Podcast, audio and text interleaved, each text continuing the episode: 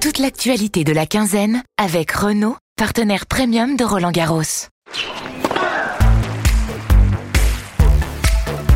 Bonjour à toutes et à tous, bienvenue dans Balle Neuve, le rendez-vous podcast quotidien de l'équipe pendant Roland Garros. Pendant 15 jours, avec un reporter de l'équipe, on va vous raconter tous les matins une anecdote, une histoire, vous donner une analyse, un décryptage d'un fait de jeu, les grandes stars, les Français et Françaises, les joueurs et joueuses méconnus, les évolutions techniques, stratégiques, les entourages, bref, de quoi briller avec vos amis fans de tennis. Et ne perdons pas de temps, la terre battue est prête. Balle Neuve, servez-vous. Et, ce matin, je suis avec Julien Reboulet. Salut Julien. Salut Antoine. Et on va parler du match entre Carlos Alcaraz et Novak Djokovic, un choc qui a fait un peu pchit en demi-finale, dû aux crampes de Carlos Alcaraz au début du, troisième set. Euh, est-ce que tu peux raconter un peu l'ambiance qu'il y avait au stade, le public un peu déçu forcément de l'issue du match? Ouais, on sait bien sûr qu'il y avait une immense attente sur cette demi-finale qui ressemblait au choc. Euh, en fait, c'était le choc que tout le tournoi attendait depuis le tirage au sort. Et euh, alors, il y a eu deux premiers sets assez intenses, assez longs pas d'un tennis absolument exceptionnel. On n'était même pas sans doute au niveau de performance du seul duel qui avait eu lieu entre les deux joueurs l'année dernière à Madrid. Euh, mais euh, on sentait que ça pouvait devenir éventuellement assez énorme. Euh, un set partout, avec une fin de deuxième set quand même où Alcaraz a dû piocher à la fois physiquement et nerveusement parce que il aurait pu conclure plus tôt le set et, et Djokovic l'a fait vraiment travailler encore un peu, encore un peu.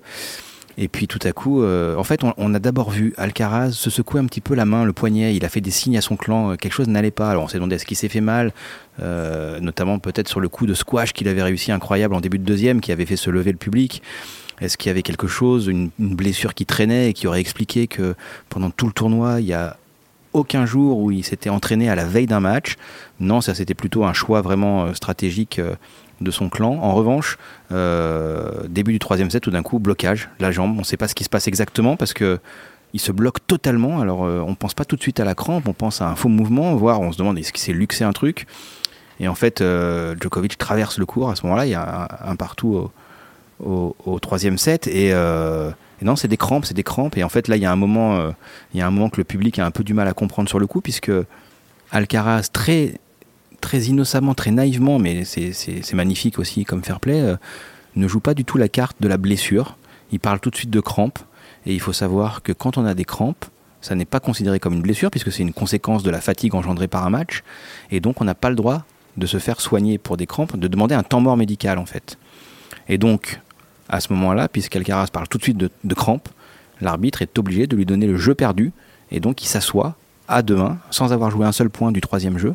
Donc il donne son service en fait, il concède le break pour, pour le coup à, à, Djokovic et là il peut enfin se faire un peu masser la cuisse mais uniquement pendant le temps réglementaire entre deux changements de côté, ce n'est pas un temps mort médical.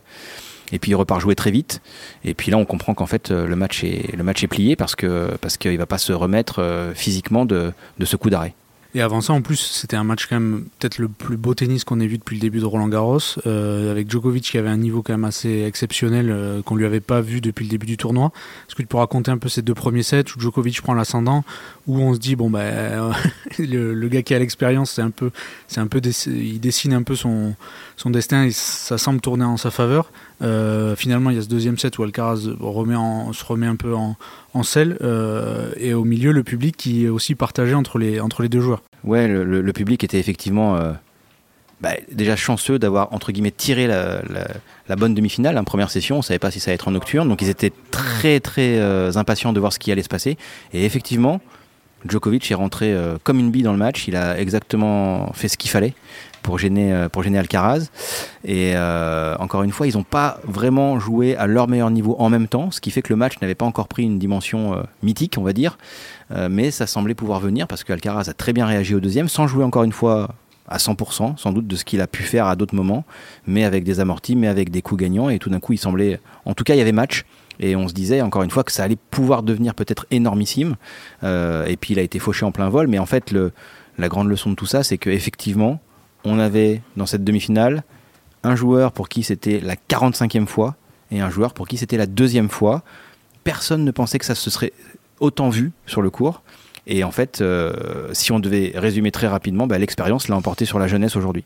Oui, parce qu'au-delà de la blessure et des crampes, on voit aussi deux joueurs qui ont un fonctionnement assez différent. Alcaraz qui fait tout à 2000 à l'heure, y compris, euh, il prend pas tant de repos que ça entre deux services. Euh, il se relève très vite de sa chaise, alors que Novak, tout est un peu calculé, beaucoup de rebonds. Ça, c'est pas nouveau, mais, euh, mais beaucoup d'expérience aussi pour gérer ça. Est-ce qu'on peut pas dire que Alcaraz il est un peu rattrapé aussi par sa jeunesse au-delà évidemment de la blessure. Bien sûr, et heureusement quelque part, c'est-à-dire qu'en fait il est tellement fort, il est tellement complet, il fait tellement de choses différentes à son âge qu'on oublie son âge justement et euh, bah, finalement c'est c'est assez naturel hein, heureusement qu'il ait encore ce qu'on peut appeler des erreurs de jeunesse. Il n'est pas capable, il l'a reconnu, il n'est pas capable pour l'instant de s'économiser, il n'est pas capable de calculer, il fait tout à 100%.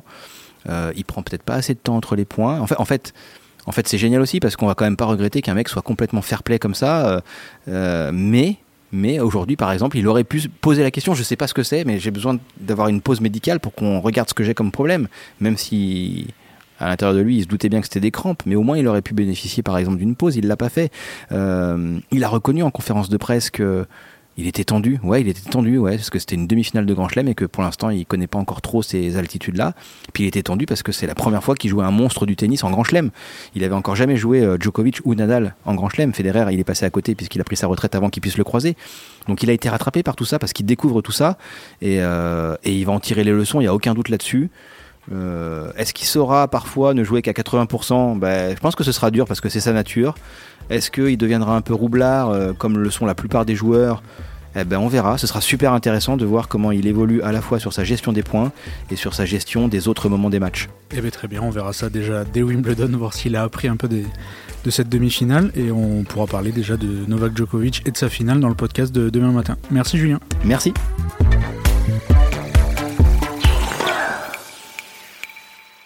Rendez-vous demain pour un nouveau podcast de la quinzaine avec Renault, partenaire premium de Roland Garros. Renault.